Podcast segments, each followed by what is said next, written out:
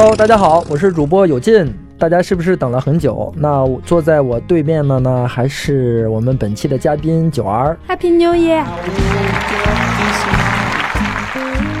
上期聊到了那个小男孩儿，我觉得真的是，然后这个小男孩儿都给我很大的触动。嗯，我觉得就是他说我我还要继续走下去，对吗？对。他是这样的，他是来自浙江的二十二岁的叫小付，然后从雅安走川藏，然后一路到这里，然后已经走了半年了。然后他走路，他说他去的终点是叶城，就是我前两天刚刚出发的那个地方。然后他说如果快的话需要二十天，然后再搭车回家过年，兴许就是能赶上过年的节点。然后我觉得他特别爱笑，他走路的，他说。走路其实也是一种修行，然后很简单的一句话，然后给我震撼还特别深。然后他说他从来就是在路上不拦车索要，嗯，第一不搭车，嗯，第二不拦车索要。然后呢，我是看到他主动停下来的，嗯嗯。然后他说，我就问他，我说我说你这一程遇到过最最恐最害怕的事情是什么？他说最害怕的一次是两天没有饭吃，两天没吃上饭。哇。天哪，很难想象了。对啊，两天没有饭吃，应该是你想饥饿、寒冷、高反。对啊，而且没有热量，他一直在高海拔行走，两天没有饭吃，没有任何热量摄取。而且我观察了一下，他随身带了一个铁瓶子、水瓶，那个是冰凉冰凉的水啊。我估计如果他露营一夜的话，那个水都要冻冰的。对，那也就是说，他这个路上就是这个经济也是没有没有什么保障的。他就没对，然后我问他，我说那那我说那，你你有钱吗？你花钱吗？他说我这样走根本就就不花，不需要花钱。嗯，对，就这样子。那你刚才说了，他要走到过年，那我相信他现在正在行走在路上。是啊，我前一段时间看到他已经到新疆了，然后可能。我觉得他要想办法看怎么从新疆再回到浙江吧，然后我也希望他这次能够提早回家过年。对于人生来讲，他用一年去行走，你想，我们我们中国人的平均寿命大大概是七十岁，他用了这七十分之一的一个时间，做了一次然后别人做梦都不敢做的事情，他实现了。那我觉得对于这样的一个人生经历来讲，就是真的是没有遗憾，特别特别伟大。我觉得你这个算法真的很特别，嗯，很有很很很有不一样的这种角度，嗯，那就是你跟他分手之后，然后你又继续往前骑行，那那可能是你是不是还要本来还有别的计划，比如说去珠峰啊，或者是呃要出国呀，去尼泊尔，因为大部分人然后走走到这儿的时候，总是会有这样的一种安排。是的，是的，我这次行程里计划的是也是三座雪山，呃，本来是两座啊，因为之前去的那个木什塔格确实是半途，嗯，然后半途灵感所致。然后呢，我这次呢会呃主要经过冈仁波齐，冈仁波齐是我呃前一年走青藏支线、走青藏主线的时候去了一次，但是只是到达，没有没有转山。那我这次也是特别希望，嗯。其实也可以说没有希望吧，因为我其实是到了冈仁波齐脚下，然后突然决定转山的。因为是这样的，我在这次行程之前，呃，刚刚把左脚就是摔骨折了，就是呃也算是刚刚养好吧，能骑车。我我刚刚养好能骑车，然后我我不确定到底能不能完成这个冈仁波齐这个三十，应该是三十四公里的一个转山吧，嗯。二十二加十几，对，差不多。把摩托车停在一个地方，然后开始徒步。对，然后我就到达这个冈仁波齐山脚下，然后就突然有一种有有有，就是有，就自己告诉自己一定要一定要转山，然后就这样就好，在没有任何准备的情况下就决定转山了。然后当时我一个朋友他从北京也是飞过去，然后决决定走另外一条自驾线嘛，然后呢他就把他带的那些徒步的装备。啊，其实给我留了一个一个背包，然后呢，留了一一对儿杖，嗯，嗯，然后嗯，就是这样子。嗯，然后呢，我就带着东西，然后当天晚上我在镇子里买了一双营地乐，就是特别厚的那个鞋，因为我只有一双车靴，我不可能转山，我就买花十几块钱买了一双营地乐。然后我说我说这鞋行吗？当时买的时候，然后当地的藏民说没问题，我们都是穿这个穿山的。然后当时我想，好吧，我就就土著一回。结果就这样，我第二天一早就是独自背着。背着必要的一个一个路餐，嗯，然后再加上增减的衣服，就开始转山了，嗯，然后一开始感觉，嗯，精神特别爽朗，因为老觉得这是一个特别伟大的行程，嗯，因为纯户外这种徒步对我来说其实也是，嗯，之前没有怎么尝试过的，那这次又是一个海高海拔无退路的一个一个转山，多高海拔？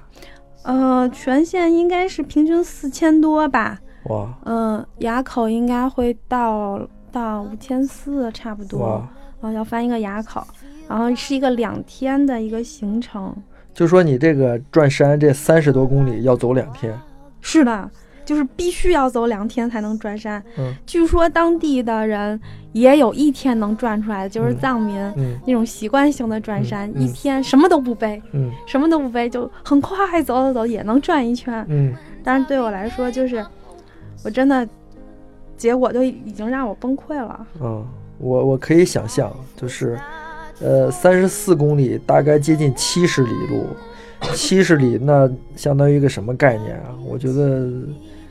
呃，真的是很远很远，然后在一个高海拔的地方啊，你又就是你你本身又寒冷，你又你又又缺氧，我觉得像你像你刚才说你都腿受伤了，我觉得真的是一个挑战。哦，不好意思，我更正一下，这是一个总里程在五十四公里的两天的转山，第一天是二十二公里，然后到达五零九幺米的营地。然后住一晚上，然后第二天是三十二公里，但是第二天是最困难的，因为第二天持续要翻一个五六四一米的叫卓玛拉山垭口，就这个垭口吧，特别神奇，就是你老期待它有一个最高点，你能翻过去，这个痛苦就算过去了，但是它恰恰是在五千多一直连绵，一直连绵，每一次你觉得啊，你到了经幡最多的地方，这也就是垭口了，但是其实那那只是那只是一个积蓄的一一个。一一个点吧，然后就一直在相当于五千三、五千四这样的行走，然后呢，第一天其实我已经是我们队。倒数的到达的了，就是也没有对啊，就是那个山是随时有客人，你随时进去。但是因为我是一个人，我又没有向导，然后我就愿意跟着人后面，因为我怕万一走错路或者怎么样的，就是还是踏实一点。结果走着走着就变成我是最后一个，然后结果后面只有一个一个狗，就就好像收着我一样，就跟我一块走。你知道我现在头脑中有一幅油画，真的，我现在真的是太佩服你了。就真的这这个事情做完之后，我也觉得我特别佩服自己。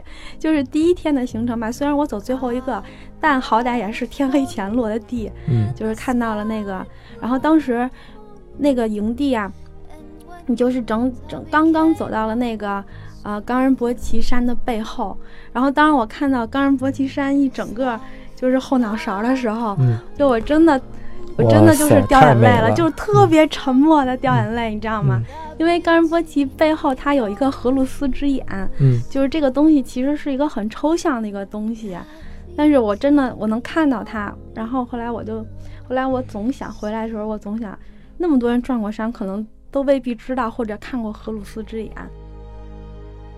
那个时候，如果要是新疆、西藏天都黑了看不见，应该晚上很晚了，因为那是九十点钟才天黑呢。对。就是那天，就这个时候发生了让我就是特别意想不到、特别恐怖的事情。就我走啊走啊走，然后呢，我就突然感觉，就是，就就一直边上老远的地方有狗在那呜呜呜就这样叫。然后当时我其实并不以为然，我就想的是那里村子里的野狗嘛，跟那儿叫。后来再走走走，就发现身边我我一一转头就在月光下面看见一一条狗，离我很近。然后再一看，哇，它后面有十几条狗，是狗还是狼啊？是藏獒，就是应该我分析是藏獒啊，就是因为很黑，你知道吗？因为西藏只有那样的东西，就是跟獒一样的东西。然后他们就一都看着我，然后因为他们看到我看到他了，然后他们一群都看着我，就定住了。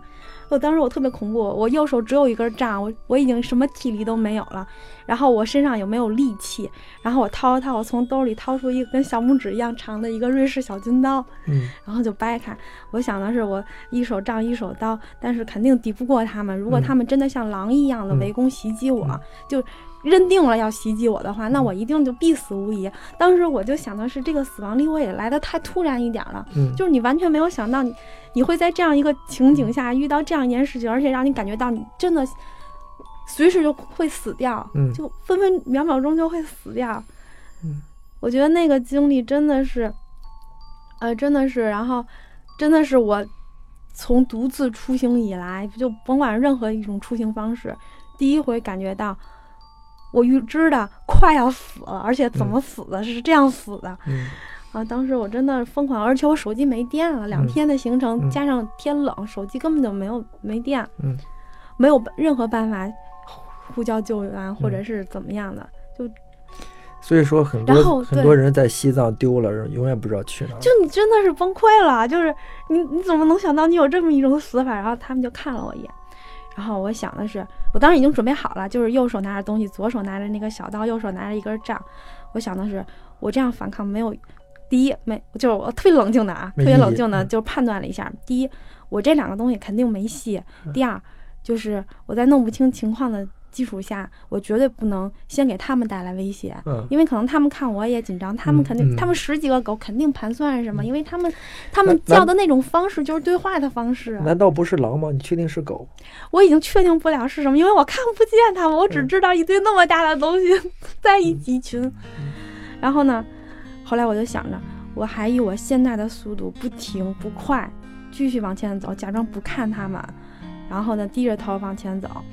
而且我不能给他们带来任何一种让他们感觉到威胁的东西哈，然后呢就这样，好强大，然后就这样就必须特别冷静了，我都不知道哪来的那种镇定。然后呢，我就呃走走走，然后他们特别神奇，他们一群狗就看着我，以比我快零点零一秒的这种步频吧，慢慢慢慢从我身边超过我，超过我，然后往前走，越走越远，越走越远。然后当时我心里就极度的恐惧，真的是极度的恐惧，因为我不知道，因为动物你你你很难说的，有可能他们聚了更大的一堆在前面等着我，或者怎么样。然后我就一边哭一边走，一边哭，真的是哭啊，真的，就是就是在旷野里哭，特别无助的。然后呢，你就看着前面远远的那条灯线，你就不知道你能不能回得去，今天就那种感觉。哎呦，就那那一晚上，我真的觉得是我已经体验尽了这一次应该体验到所有的最极端的情况，也无非如此了。嗯，那个朋友们是看不见你的，但是我相信他们在这个声音的另一端能够感受到的你的那种那种力量。因为我现在你在我的对面，你在讲述的时候，我一直在盯着你看，你是沉浸在那样的一个回忆当中，你的脸上是带着微笑的。但是你知道吗？然后在我在我看来，你的你的身上是散发着光芒的，我真的特别 特别特别棒啊！那转山之后，然后你就那休息了一下，第二天肯定继续骑行了。对，就是经过那个崩溃崩溃的转山行程之后。我也算踏踏实实的把冈仁波齐深度的这个，这个这个心愿就放在那儿了，就这个事情就已经很完满了。嗯，然后就开始出发，然后呢就遇到刚出发刚走还没走出村子呢，也就走了两公里吧，结果车出问题了。嗯，然后呢就是走着走着灭火了，然后停下来之后一看又打不着了，就是。第二次出现的那个故障码，就好像是因为当地磁场和我钥匙芯片的问题，导致我无法启动摩托车，然后打打打，最后打到没电了。嗯，然后呢，特别神奇，我就把车往那儿一停，连锁都不锁，我就一直走，因为前方就是一个武警站。嗯，武警站，我我就说叫那个跟武警沟通一下，让他们帮忙嘛。嗯，结果，武警可就是。可开心了，挺愿意帮你的。对，他们觉得也挺神奇的。就发现，反正我到哪儿，就是如果真正我跟人沟通的时候，他们都会觉得我特别特别神奇。嗯，然后他们就说啊，好呀，我我派两个那个那个头就说好，我派两个那个我派两个小战士跟你过去把车推过来。他说那天你你进景区，他们就说，哎，你那车挺神，就是你那车挺漂亮的，正想看看呢。然后呢，就派了两个小小战士，然后就过去跟我推。我那是第一次看到，就是两个战士，就背景就是那个，那个，那叫什么？就是，反正背景就是那个喜马拉雅山脉，然后就是一条笔直笔的路，两个小战士一左一右，然后推着我那个车往前跑，就那种画面其实特别戏剧性。嗯。当然，博奇这个转山完了之后，就对于我来说，下一个。最重要的节点就是定日珠峰大本营。嗯，珠峰大本营，因为这个我之前是走过的，那路非常难走。现在是不是好了一些？对，现在已经好多了。嗯，珠峰大本营进珠峰国家森林公园的时候，据说那个那个羊肠路之前全都是土沙石，然后一走全都羊羊后车没法走。现在其实。呃，大部分都已经是柏油了。嗯，一进森林公园，大部分都是柏油了。它只有，嗯，真正到中间有一段谷底进村的一段路还是沙石，但是其实那段沙石对我来说难度也挺大。因为它是非常慢速的短距离的发卡弯，嗯，而且还是大爬升，嗯，这种就把你闭上眼睛想想就应该知道了。我知道。比如说你这一个弯转过去，嗯，也就十米的距离，又要一个发卡来回就十米发卡，而且还是非常大的攀升，几乎都是这样这样四十五度的大爬升。那个路我走过，如如果是那个路就是真的是摩托车，像你那个又是公路胎的话，对，那我觉得非常需要挑战，非常难，而且。怎么说呢？你如果在一个弯里摔了，那就很麻烦，因为你的那个那个坡度。非常大，嗯，而且另外就是它特那个路特别窄，然后土路中间，它可能是为了汽车方便吧，它把那个弯心的发卡弯铺的全都是那种特别不规整的沙石，就石，嗯，砾石那种有岩的砾石，尖尖角角的，那对我来说其实是特别恐怖的，嗯，然后呢，我就必须把这个圆，把这个掉头的圆画到最大，嗯，然后它又没有什么路肩，嗯。那我必须拉到最大，我才能有这个速度，嗯。嗯，所以说就站着骑的，可以说是站着骑吧。站站着骑，我是知道的。就这样的一个车站着骑，得需要靠重心的转移来过弯。对。然后你通过这个手，就是通过你这个这个方向把手，然后转弯是完全不可行。这是一种就是在技术上很难实现的。对。所以说，我觉得无论是如果你要是这样骑行的话。对你的技术的要求很高，对你的体力要求也很高，对平衡性要求特别高。就是我觉得就是最难的时候，因为我速度上不去，所以我必须用半离合。嗯，我半离合就得特别的精准。嗯，稍微有一点卡就不行。嗯，然后另外就是就是我的我的脚的这个就是重心的分配，有的时候真的需要就是左脚用点力，右脚用点力，然后你要你要明显的去踩，然后用可能用腰腰。去摆摆这个车，对，我觉得你的技术已经真的是很高端了，就是嗯，就是最慢的时候，就是我也不觉得我站着骑就是能更好一点，就是就是用最傻的办法，就是我停在一个稍微平的地方，然后双脚都 放在土地上，就这么蹭着一点点油力蹭上去，对，因为有的时候不能勉强，因为它那个发卡弯的。尽头你出去就是就是山崖嘛，嗯，所以就是真的心里又特别悬，而且这种路你不能指任何人帮你，嗯，他们只能看着你或者等着你摔了给你扶车，没有人能够帮你。对，那你呃珠峰大本营是一天往返？哦，我这次是在珠峰五千二大本营住了一晚上，因为其实我自己心里还是有个雪山梦的，因为我这这两年就是比较关注户外登山这一块，然后呢。我也是希望，就是本来今年有一个计划是走 E B C 的，结果因为自己骨折和尼泊尔地震这个事情，就反正各种各种开小差，然后这个事情就就没能实现。但是我心里还有还是有个愿望，就是能够亲自到珠峰大本营下，别管是南坡还是北坡。那这次走了这个行程，实际上就是特别好的一个机会，能够走到这个北坡大本营。然后看到了珠穆朗玛峰了吗？然后看到了，一直都在，一直都在。走走 G 三幺八的时候就在远远的看嘛，然后到了那个雪山脚下真的是很崩溃，然后就是亲自在那个五千二的大本营帐篷里面住了一晚上，然后看到了最后日照金山一抹余晖从喜马拉雅山顶什么从那个珠峰山顶走掉，然后第二天看到那个珠穆朗玛峰，一睁眼还是珠穆朗玛峰的那种日出。就觉得特别好，就觉得哎，今年基本上想做的事情全都全都圆满了。嗯，我停在那个珠峰大本营的时候，那个就我一台车停在那儿，然后剩下全都是汽车，然后好多人都过来围观我的车。一定的。然后一天早上，那个那个整个那个前挡风上一层霜雾，还有人在上面写字儿，我看就是那个车跟整个那个珠峰大本营的。就是大环境气候在一起，我觉得非常的匹配，就是真的是一种生活的感觉。嗯嗯，是的。那你从这个珠峰下来之后呢？啊，我从珠峰下来之后，其实对我来说。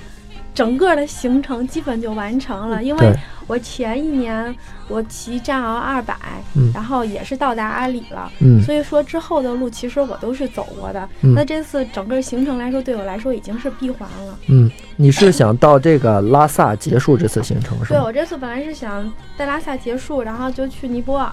嗯，然后呢，结果就是恰恰在。在这个珠峰下来的这一天，应该是到达日喀则嘛，然后可能也加上觉得很完美了，稍微有点怠慢了整，然后呢，就是在偏偏在离日喀则才有二十多公里的地方，然后那天是中午想计划中午到日喀则吃午饭嘛，结果还有二十公里，然后当时就出了意外嘛，然后当时是直行，然后呢。有一台前方有一台十峰农用车，就是那个十峰十峰路路长通那种，拉着一大车稻草。嗯，当时他也不快，他可能就是四十。嗯，你想那破车三轮、四轮能多快？嗯，然后呢，他就直行。又挡我视线又不快，我就想从左侧超他。当时我也不快，我可能也就五十。嗯，然后呢，结果偏偏在我跟他已经齐头并进的，我就正好包在他车中间的位置，他突然一把就左转。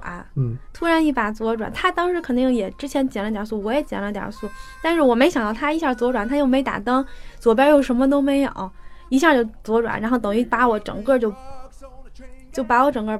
包进去了，然后我当时一个大力刹车，但是也肯定不行，然后我就撞在他左前门上了，然后当时是，当时就是倒在地上嘛，然后坐起来就就感觉一下是不是有问题，因为当时撞了一下真的特别特别恐怖，整个就是我前面突然就横了一堵墙那种感觉。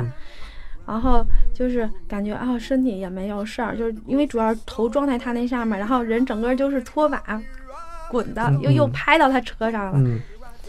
然后感觉头没事儿，然后身子也没什么大事儿，因为人车好像没也没压在一起，但是右手就觉得有问题了。然后我就是。当时特别也是特别镇定，嗯，就真的是养成了很镇定的习惯。然后我镇定的就是站起来，然后正好那边还有一个交警，就反正不是交警嘛，就疏导的，嗯，把我扶到一边儿。然后呢，特别恐慌的问我说：“你有没有事儿？有没有事儿？”一直在问我。我说：“你先找两个人把我车扶到路边，因为当时我车就正好就是 撞到撞停在路中间跟那，我就把车先扶过去。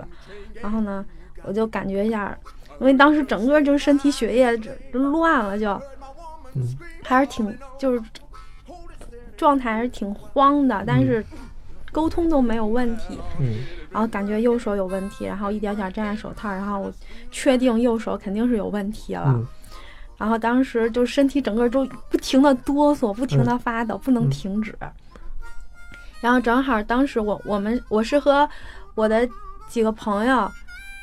在珠峰大本营汇合的，就他们开两台车从拉萨过来，然后我们在珠峰汇合之后就一一块去的那个，一块往下走。他们正好在我前面，然后我说那个你们回来一下，出事儿了，能帮我解决一下。然后回来之后，然后呢，特别镇定的我坐在那儿，一个一个电话打，先是给那个我这次的保险打了电话，我说出事儿，我说你看需要什么手续啊？然后第二个电话给宝马救援打，我说现在在什么什么公里处，我说这个车现在在这儿，嗯，没有办法，必须拉走了。然后呢，剩下的就是地方的沟通。然后当时我真的已经很难受了，就是就是心不在焉的，然后整体就是就快昏过去的感觉。嗯。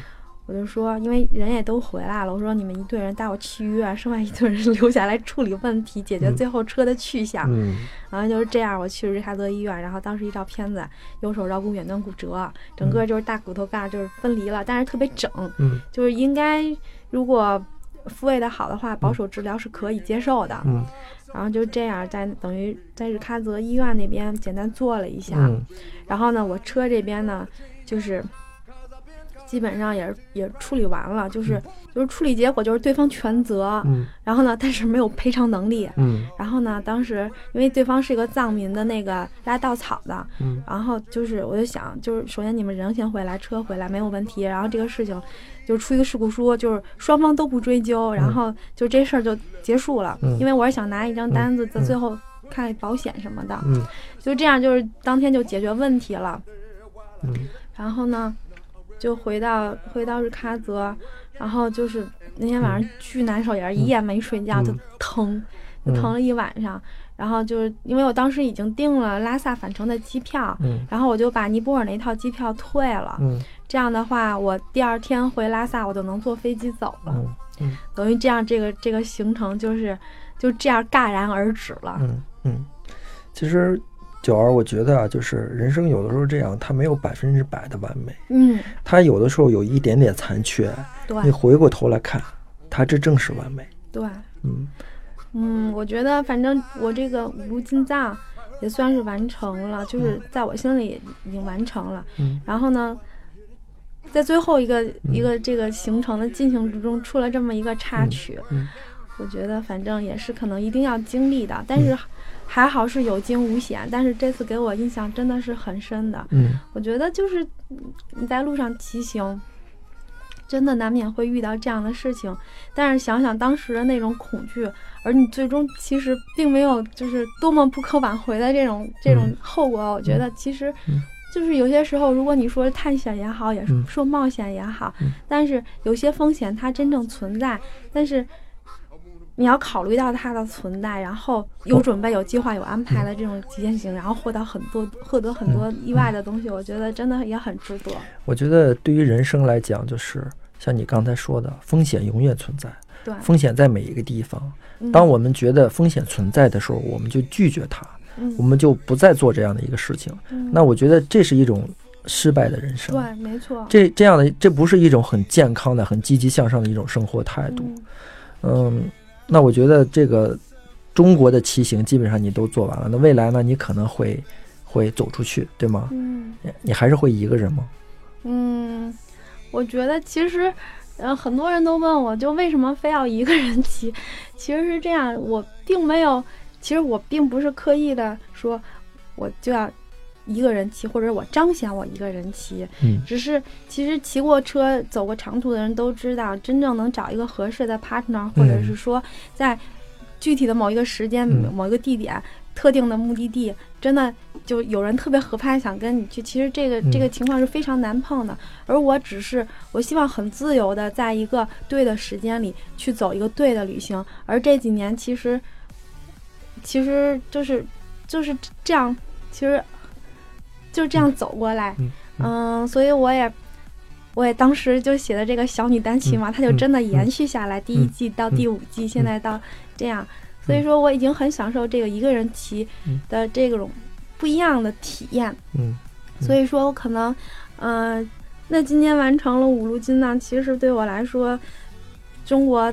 我想去的地，我可以说我都差不多走遍了。嗯，那可能明年如果有机会的话，我可能会去更远的地方，尝试不一样的这种异国的这种自驾自驾的行程。我觉得真的是太赞了。然后那个，我觉得呃，听众朋友和我在这儿，然后然后听了你的故事，我我觉得我都不需要再说什么了。我相信在这个手机的另一端，或者是在这个汽车的另一端。然后他们听到然后你这个故事的时候，我相信他们一定会非常受触动。然后我相信，有可能你的这样的一个节目会对某一个人或者某一些人产生一些积极的影响。那我觉得就像那个小男孩一样，带给我们的启迪。嗯，那我觉得这就是很完美的事情。今天呢，这个这个九儿呢，跟我们分享的只是。呃，五路进藏当中的一路，其实他还以前然后做了很多的事情，包括然后他去漠河呀，他他从几年以前就开始骑一个呃很小的一个小摩托车啊，那个时候还不是宝马摩托呢，就骑一个小摩托车，一个幺二五或者幺五零，他就开始了他的旅行。那其实九儿呢，然后真的是在我看来，然后她还是很单薄的一个小女子，做了一个就是。呃，身材魁梧的男人都没有做到的事情，我觉得真的是，呃，我，总之是对我是特别特别触动。我觉得九儿值得我个人去学习。呃，没有，嗯，那那我觉得我们这期节目，然后就就到这儿，然后还是呃，九儿呢会把她的这种五路金藏啊，呃，小女子这个单骑啊，然后。